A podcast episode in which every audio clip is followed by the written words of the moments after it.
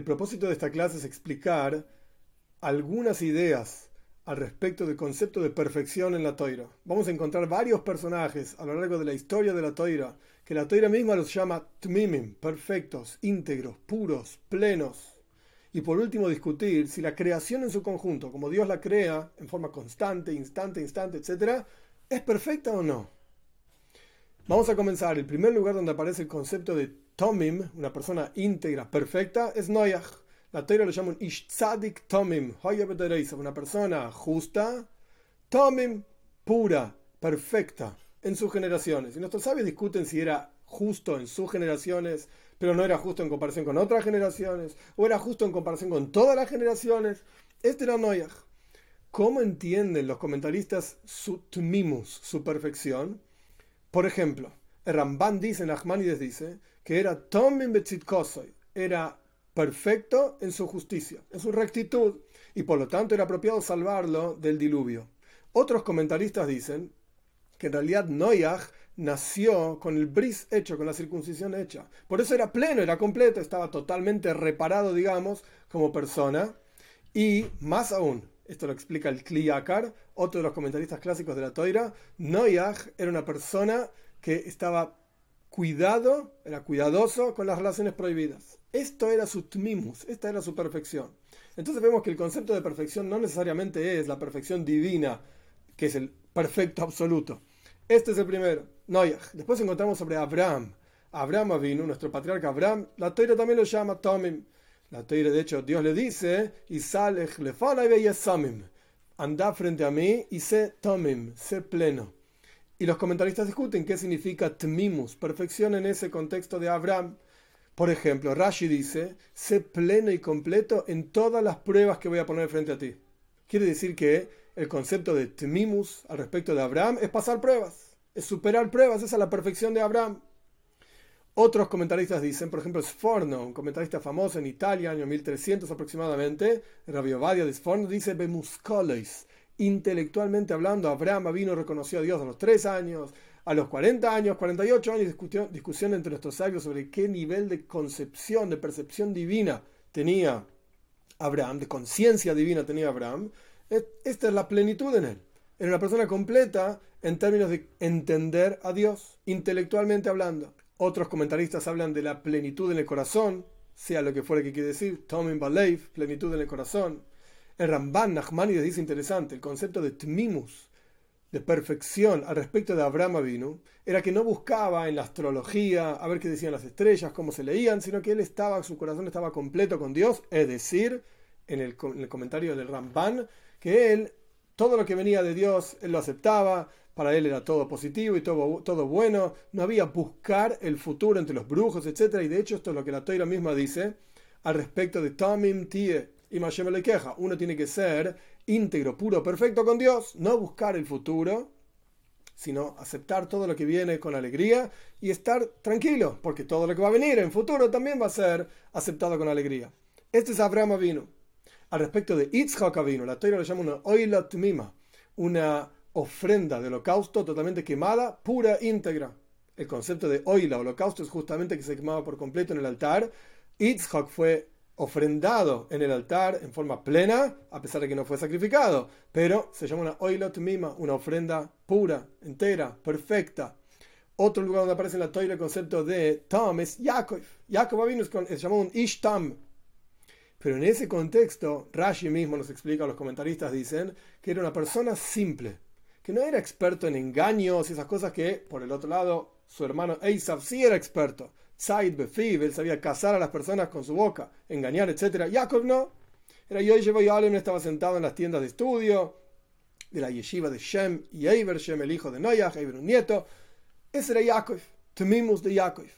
Otro lugar donde aparece también Tmimus en la Toira es al respecto de Melech Tzor, el rey de Tzor en, Yehezkel, en el libro de Yehezkel, Dios lo llama un Tomim, una persona pura en los caminos de Dios, una persona perfecta en los caminos de Dios. Y estamos hablando de alguien que no tenía nada que ver con el judaísmo.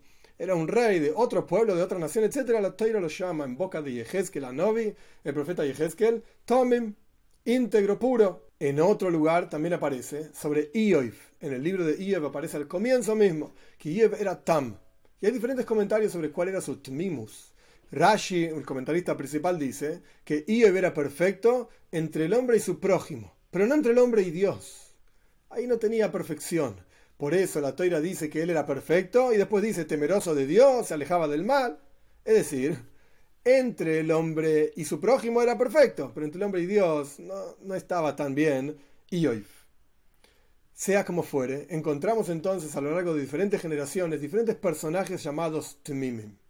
Si agregamos, perfecto, si agregamos el concepto de tzadik, justo, encontramos diferentes formas de perfección que nos llevan a entender que para nosotros mismos podemos encontrar en nuestro mismo mundo perfección. Si tomamos, por ejemplo, Adam Arishon, el primer hombre, el primer hombre era Yetzir Kapaf era formado por las palmas de las manos mismas de Dios. Era la perfección divina y sin embargo por así decir, entre comillas lo digo, estaba aburrido y buscaba algo para hacer. Quiere decir la perfección absoluta, como vamos a estudiar más adelante respecto de la creación en general, la perfección absoluta no necesariamente lleva a algo positivo, como conocemos la historia de Adam Arishon, el primer hombre, el pecado del árbol de conocimiento del bien y el mal, etc. Y estamos acá en exilio por culpa de él, por así decir. Pero esta es la perfección de Adam Arishon, el buscar algo para hacer. Incluso si era algo negativo, él buscaba, quiero más. ¿Qué más puedo hacer en este mundo? No me alcanza con quedarme con que fui creado en forma perfecta. Este es Adam Arishon. Después tenemos el ejemplo de Noyah. Noyah era la perfección, pero en términos de, vos decime cuál es el libreto y yo lo voy a hacer. Dios le dijo instrucción por instrucción, qué es lo que tenía que hacer, en qué orden, en qué momento, cuánto tenía que tardar en hacer el arca, qué medida tenía que tener el arca, etc. Noyah lo hizo, era perfecto. Pero siempre y cuando había un libreto exacto y él seguía el libreto para nosotros puede enseñar esto, que nosotros también tenemos que aprender a, seguir el libreto. Hay un libreto específico que Dios nos entregó en la toira, tenemos que seguirlo y esto lleva a la perfección. Después tenemos el concepto de Abraham. En la perfección en Abraham, como la toira misma le dice, Amim, tenés que ser perfecto, consistía en que él se entregaba totalmente hacia las demás personas. Él daba, era un dador por excelencia, es el amor por excelencia. Él daba al que se lo merecía, al que no se lo merecía, él, Abraham daba se entregaba totalmente, tenía una tienda abierta a los cuatro vientos para que todos pasen, a todos los que llegaban a su casa les daba de comer, etc. Esta es la perfección en términos de entregarse a otro. Después tenemos a Yitzhak, como ya dijimos que era una oilot mima, un holocausto, una ofrenda plena, pura, perfecta, entregada a Dios. Yitzhak era todo lo opuesto de Abraham, gvura, severidad, pero a tal punto severidad rigor que ni siquiera pensaba en él. Él para sí mismo no existía. Por eso era un holocausto entero entregado totalmente a Dios, unirse, por así decir, fundirse en la unicidad de Dios. Este es Yitzhak. Y diferente de Abraham. Abraham era darse a los demás. Yitzhak era retirarse de sí mismo siquiera. Él mismo no existía. Él mismo estaba entregado a Dios para conectarse con él. Después tenemos Jacob. Jacob es la combinación de estas dos cosas. Jacob es la combinación de la bondad y la entrega absoluta, pero la entrega absoluta tiene que tener un límite también. Por eso digo la combinación. Porque a veces que dar es hacer un daño. Hay veces que uno, hay amores que matan, como dice el dicho. Entonces hay que, hay que saber también retener. Jacob es la, es la combinación perfecta entre Abraham, que era el dar absoluto, e Yitzhak, que era el retener absoluto, el unirse solamente a Dios, retirarse de este mundo. Tenemos que tener esa conexión con Dios y esos momentos en los cuales nos retiramos pero no puede ser, digamos, como Yitzhak solamente, que era solamente retirarse. Tiene que haber una combinación. Esto es Jacob. Y después tenemos Yosef. Yosef es llamado Yosef Atzadik. Tzadik Yesaid Oilam, el justo Yosef. El fundamento del mundo es llamado Yosef. Yosef era el que le daba de comer a toda la tierra en el momento de hambruna, en Egipto, etc. ¿Qué aprendemos de Yosef? Que Yosef era perfecto en las pruebas, en las dificultades. Yosef tuvo varias pruebas y no estaba removido del mundo. Todo lo contrario, era el virrey de Egipto era el que se ocupaba de todos los asuntos del reinado. Dicen nuestros sabios que nadie se podía montar un caballo si Yosef no daba el permiso. Tenía que estar involucrado en las personas que querían montarse un caballo.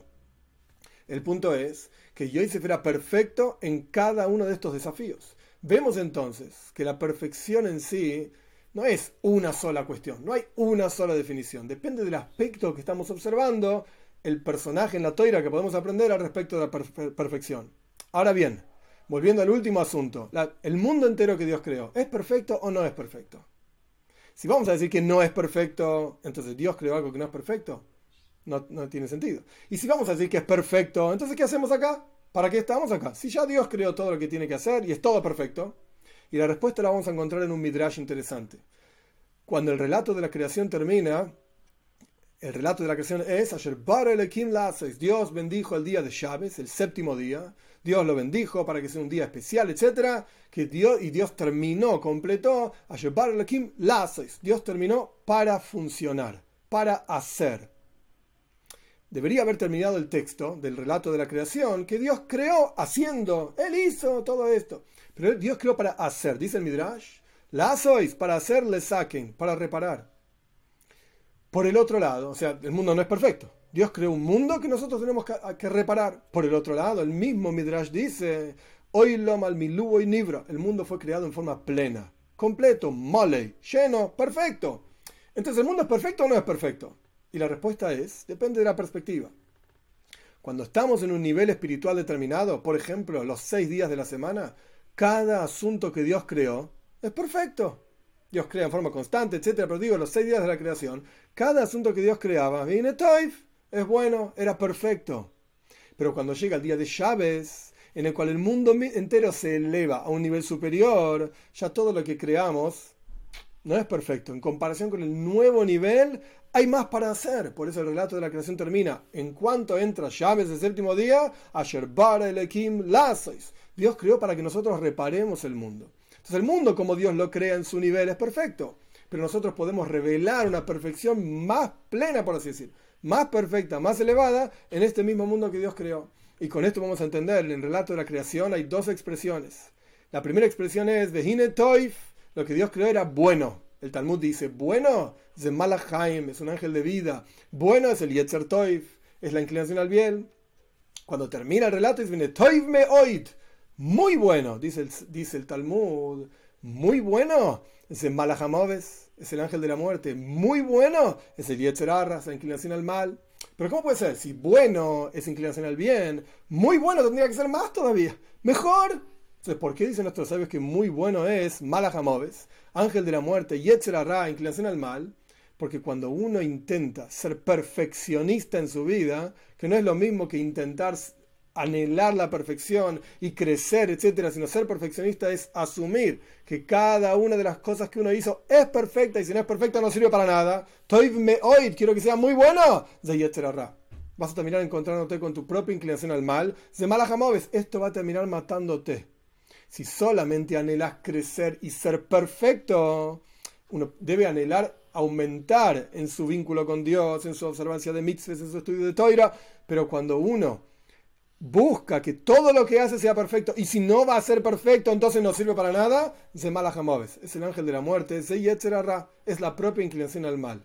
Tenemos que saber que Dios nos da las fuerzas para que en el nivel en que nos encontremos podamos anhelar a tener, digamos, perfección en ese nivel y una vez que tenemos perfección en ese nivel tenemos que saber que la cosa no termina ahí. Hay un nivel superior y después de terminar ese nivel superior hay un nivel superior. Entonces, ¿somos perfectos? Sí, es verdad somos perfectos quizás en el nivel en que nos encontramos, pero tenemos que saber y anhelar constantemente a, crecer y a estar en un nivel superior, como dice el Salmo, y el el el Vamos de fuerza en fuerza en el estudio de Toira y en la observancia de mitzvahs.